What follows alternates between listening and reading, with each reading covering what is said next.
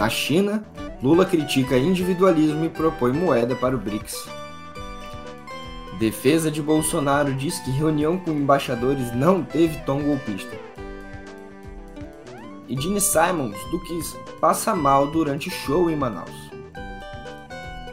Tem gente que não aguenta o calor amazonense e tem gente que não aguenta uma investigação. E aqui em Brasília tem de tudo. Eu sou Olavo Davi e agradeço sua companhia neste sextou para te contar as principais notícias, rapidinho, no pé do ouvido.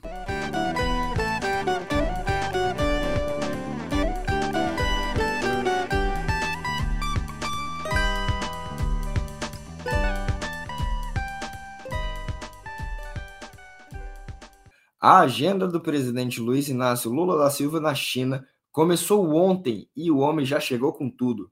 Durante a posse da ex-presidente Dilma Rousseff à frente do novo Banco de Desenvolvimento, o Banco do BRICS, Lula simplesmente questionou por que, que não se pode fazer comércio lastreado na própria moeda. Quem é que decidiu isso, nas palavras dele, que era o dólar a moeda depois que o ouro desapareceu como paridade? Rapaz, foi neste evento também que Lula defendeu a criação de uma moeda para o BRICS, o grupo que reúne, além do Brasil, a Rússia, a Índia, a China e a África do Sul. Ele também propôs o uso do Banco dos BRICS como alternativa ao Fundo Monetário Internacional, o FMI. Essa disposição vem na esteira de um acordo firmado no fim de março pelos bancos centrais de Brasil e China para criar uma conversão direta do real para o yuan no comércio entre os dois países.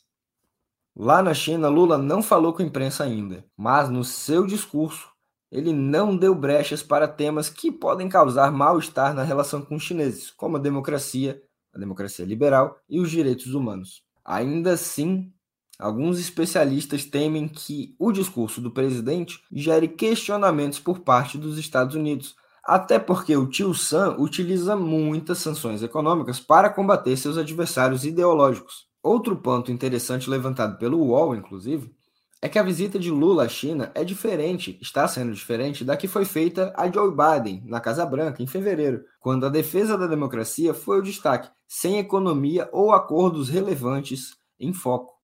Nesse discurso que pode gerar alguns problemas, um dos trechos em que Lula foi mais aplaudido foi a parte em que o presidente brasileiro criticou o individualismo. Segundo ele, isso é algo que nós precisamos derrotar porque a humanidade, e aí com aspas, a humanidade nasceu para viver em comunidade. Malandro como só ele, Lula repetiu um termo que Xi Jinping usa a exaustão, seja para fora ou para dentro da China, e que condiz muito com a forma de viver chinesa.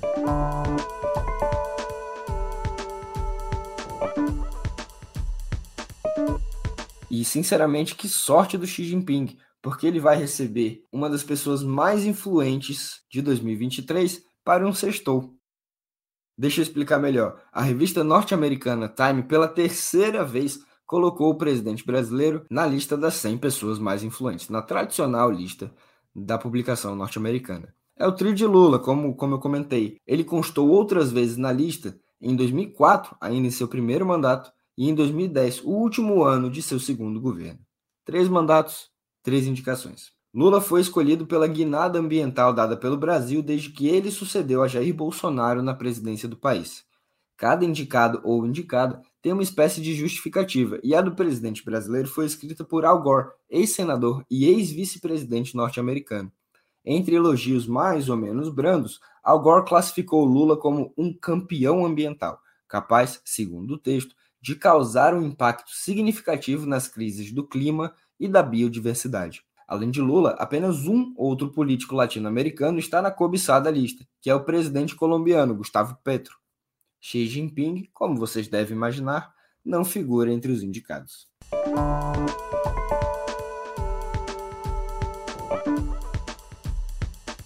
Bom, agora a gente retrocede um pouquinho no tempo, porque a defesa de Jair Bolsonaro, no processo sobre a reunião com embaixadores em que ele simplesmente questionou o sistema eleitoral que o elegeu em 2018, adotou um tom conciliador na peça com as alegações finais no processo.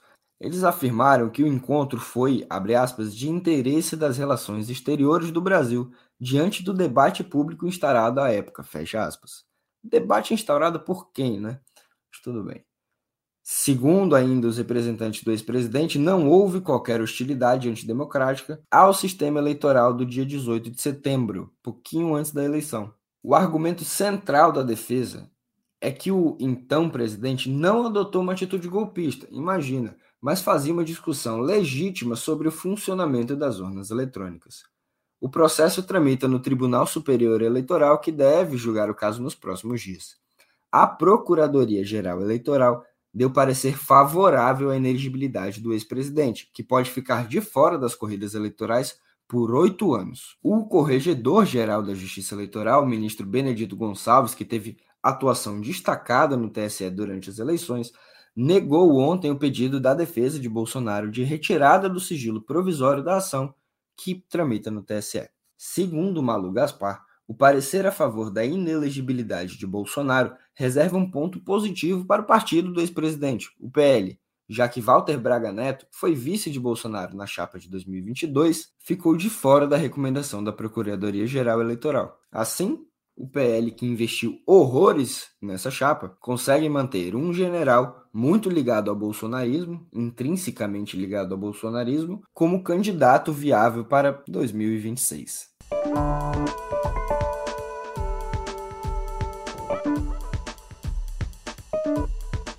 Se vocês não estão acompanhando a CPI dos atos antidemocráticos que foi instaurada na Câmara Legislativa do Distrito Federal, olha, deixa eu te dar uma dica acompanhe. Tá muito interessante ver como as pessoas se enrolam, até mais inclusive, do que na CPI da Covid. Um dos empresários bolsonaristas suspeitos, investigados de financiar os atos golpistas, é o Joveci Xavier de Andrade. Ele, que é dono de uma rede de supermercados muito popular aqui no DF, negou em depoimento que tivesse participado da tentativa do golpe lá em 8 de janeiro. Como aqui se faz, aqui se paga, o presidente da comissão, o deputado Chico Vigilante, do PT, mostrou num telão para quem quisesse ver as fotos de Andrade no acampamento em frente ao quartel-general do Exército e na esplanada dos ministérios.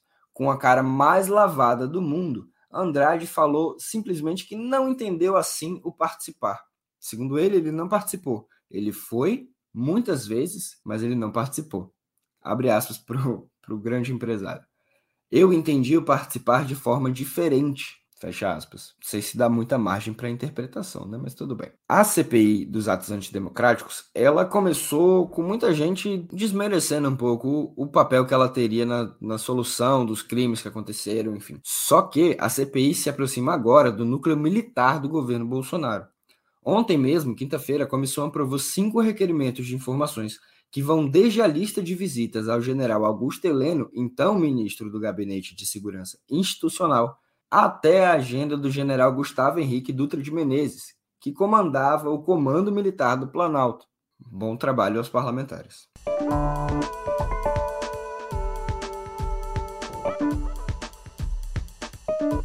A gente continua falando de atos antidemocráticos porque o FBI prendeu ontem o principal suspeito de vazar em redes sociais os documentos secretos do Pentágono com informações sobre a guerra na Ucrânia e sobre aliados e rivais dos Estados Unidos. E quando eu disse antidemocrático, não é o fato disso ter vazado, é o fato dos Estados Unidos terem essa rede de espionagem ainda.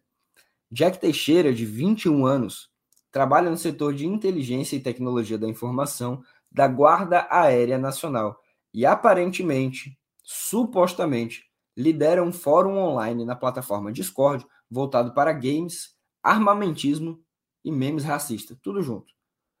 E a suspeita dos investigadores é que os documentos foram inicialmente publicados por lá. O Pentágono classificou o vazamento como ato criminoso deliberado, mas não se pronunciou sobre a espionagem. Os documentos mostram a extensão da rede de espionagem norte-americana, que se infiltrou desde o Ministério da Defesa russo até países aliados, como Israel, Coreia do Sul e Ucrânia. Teixeira ele deve ser apresentado à justiça ainda na manhã de hoje, sexta-feira, em Boston. E o interessante é que isso acontece 10 anos depois do Edward Snowden, junto com Glenn Greenwald e a Laura Poitras, denunciarem o grande esquema de espionagem que a NSA, a Agência de Espionagem Norte-Americana, mantinha no mundo todo, inclusive no gabinete da presidência brasileira, inclusive na Petrobras, inclusive em muitas outras instituições ou departamentos de governo ao redor do mundo. Bom demais. Bom, chegamos à parte de viver, então vamos parar de falar de política, né? Não. O Twitter começou a retirar de sua plataforma os conteúdos extremistas denunciados pelo Ministério da Justiça. Segundo Stella Aranha, assessora especial do ministro Flávio Dino, a rede social de Elon Musk já realizou 100 exclusões entre quarta e quinta-feira. A empresa também disponibilizou um canal direto para atender agentes do governo caso alguma publicação não tenha sido retirada. A mudança de comportamento do Twitter em relação aos seus conteúdos mudou no mesmo dia em que Flávio Dino publicou uma portaria para regular a ação das redes sociais sobre postagens que estimulam violência nas e contra as escolas, com punições que vão de multa ao banimento de empresas que descumprirem a determinação. É o famoso quem tem tem medo. Na segunda-feira, uma reunião entre representantes do governo de Big Techs gerou incômodo após uma advogada do Twitter dizer que um perfil com fotos de assassinos de crianças em atentado não violava os termos de uso da plataforma. Inclusive, circulou na imprensa entre colunistas que Dino se revoltou com a fala da advogada da plataforma e disse que, entre a Constituição e os termos de uso de uma plataforma, vale a Constituição. Vamos falar de espaço porque a Agência Espacial Europeia adiou o lançamento da sonda JUICE, previsto para ontem. As condições meteorológicas com risco de raios na Guiana Francesa, de onde sairia a sonda, fizeram com que uma nova tentativa seja realizada hoje. A missão, que tem um custo de 1 bilhão e 600 milhões de euros, deve chegar a Júpiter em julho de 2031 e descobrir se suas principais luas, Calisto, Europa e Ganímedes, têm condições propícias para acomodar vida microbiana em seus oceanos ocultos. A viagem do foguete Ariane 5 é bem interessante. Ele não tem energia suficiente para ir direto para Júpiter. Então, a solução é que ele faça uma série de sobrevoos pelo sistema solar até lançar JUICE ao destino final, numa viagem de oito anos. A espaçonave carrega 10 instrumentos, entre câmeras detectores de partículas e um radar para mapear características do subsolo.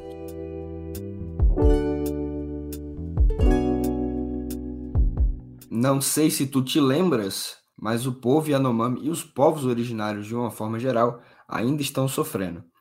Agora, pelo menos, a gente consegue identificar o que, que a gente tem que fazer. E é bem simples, né? Deixa eu explicar melhor. Um estudo realizado pela Fiocruz, pela Universidade Federal de Roraima e a rede Bionorte aponta que o aumento de casos da malária em território Yanomami está ligado ao avanço do garimpo ilegal, sim.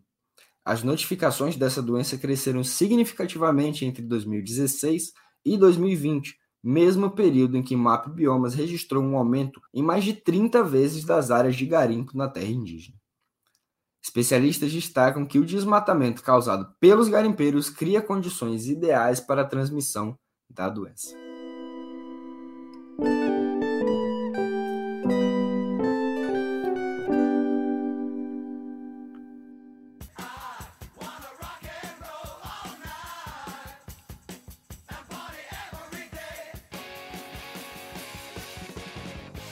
Quem que nunca ouviu esse recado do Kiss nessa música que atravessa décadas, né? Por mais que seja bom tanto a música quanto viver assim, talvez o lendário grupo de glam rock agora tenha que adicionar algumas advertências. Talvez adicionar um o Ministério da Saúde adverte. Na noite de ontem, o baixista e vocalista do Kiss, Gene Simons, passou mal e talvez pela primeira vez na vida pôs a língua de fora de uma maneira ruim na quente e úmida Manaus, onde a banda abre a turnê brasileira deste ano, Simons e sua armadura de quase 20 quilos sucumbiram às condições climáticas manauaras. Aos 73 anos, Gene deixou muita gente preocupada com uma interrupção no show. Sentado numa cadeira, o baixista buscava ar para dar sequência à apresentação, o que ocorreu cerca de 10 minutos depois. Pelo Twitter, o veterano rockista assegurou aos fãs de que está bem, sim, e o passeio brasileiro do Kiss segue o cronograma normal.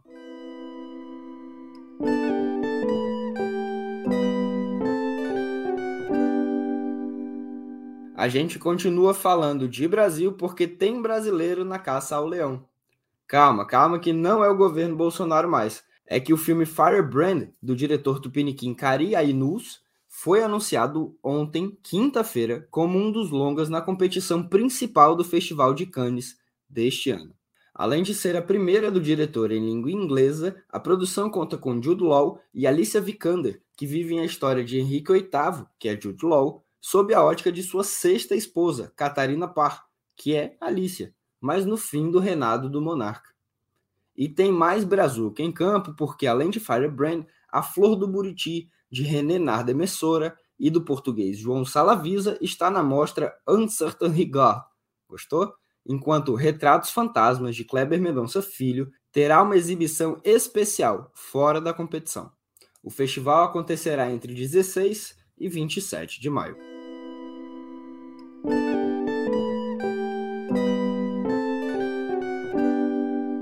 Sessão obituário na editoria de cultura porque morreu ontem, aos 93 anos, a estilista inglesa Mary Quant, que provocou uma revolução no comportamento mundial com agulha, linha e um pouco de tecido.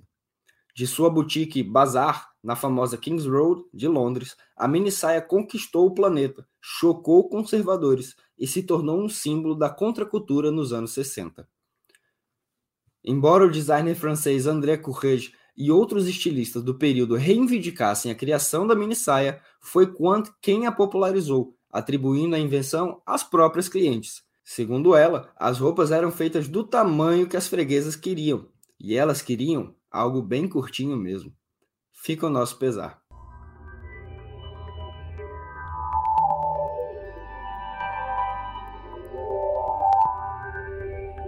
O passarinho azul quer voos mais altos. Além de rede social, o Twitter deu mais um passo para se tornar também uma plataforma financeira.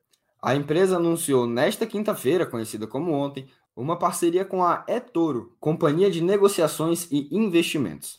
A novidade vai permitir que seus usuários comprem e vendam ações, criptomoedas e outros ativos financeiros. As informações estarão disponíveis por meio do Cashtags, recurso lançado em 2012, vejam só, pelo Twitter e que já oferece a visualização de dados de negociação em tempo real da plataforma TradingView, mas apenas de alguns ativos. Com o novo acordo, o serviço será expandido para cobrir mais e mais instrumentos e classes de ativos também. Desde que comprou o Twitter, Elon Musk está empenhado em transformar a plataforma em um super aplicativo que oferece uma variedade de serviços. Por enquanto, pelo menos, o Twitter ainda não te leva para o espaço.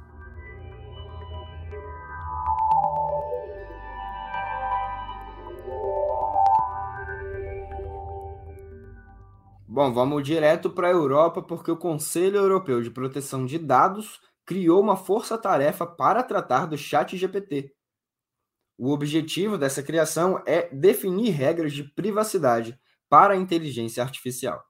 Diversos países europeus, além dos próprios Estados Unidos, já demonstraram preocupação com o rápido crescimento da adoção da ferramenta no país. No mês passado, a Itália retirou o ChatGPT do ar depois que a agência de proteção de dados italiana suspendeu temporariamente a plataforma e iniciou uma investigação sobre uma suspeita de violação de privacidade. Nesta quinta, Espanha e França também anunciaram uma investigação sobre a ferramenta.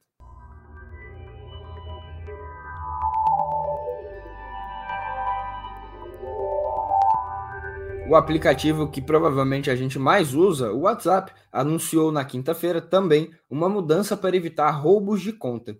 Aquele famoso perdi meu número, me empresta um dinheiro? Com a novidade, o aplicativo poderá pedir uma confirmação no aparelho antigo se houver uma tentativa de transferir as conversas para um novo celular. O recurso começou a ser liberado para todos os usuários ontem, quinta-feira mesmo. Outra medida criada pelo WhatsApp é a verificação nos dispositivos para combater arquivos mal intencionados no celular. A ideia é impedir que os malwares possam enviar mensagens sem permissão em nome dos usuários.